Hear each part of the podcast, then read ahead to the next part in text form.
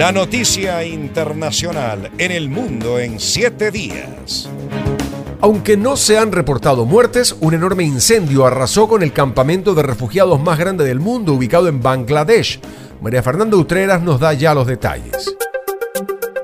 Las autoridades ya están investigando las causas de un voraz incendio que ha dejado hasta el momento 12.000 personas sin hogar. No se han reportado muertes, pero el fuego consumió 2.000 refugios después de propagarse rápidamente a través de los cilindros de gas en las cocinas. La policía investiga si se trató de un acto de sabotaje y según los medios locales, un hombre ya fue detenido por esta razón. El campamento en el sureste del país es considerado el campo de refugiados más grande del mundo, ubicado en el sureste de Bangladesh. La conflagración empezó alrededor de las 14 horas 45 y rápidamente se propagó por las chozas de bambú y carpa. Aunque las llamas se pudieron controlar en tres horas, por lo menos 35 mezquitas y 21 centros de aprendizaje para los refugiados quedaron destruidos. Un funcionario de la Federación Internacional de Sociedades de la Cruz Roja dijo que los servicios básicos como los centros de acopio de agua y los servicios de pruebas también habían quedado afectados. Por otra parte, Harding Lang, de la agencia Refugees International,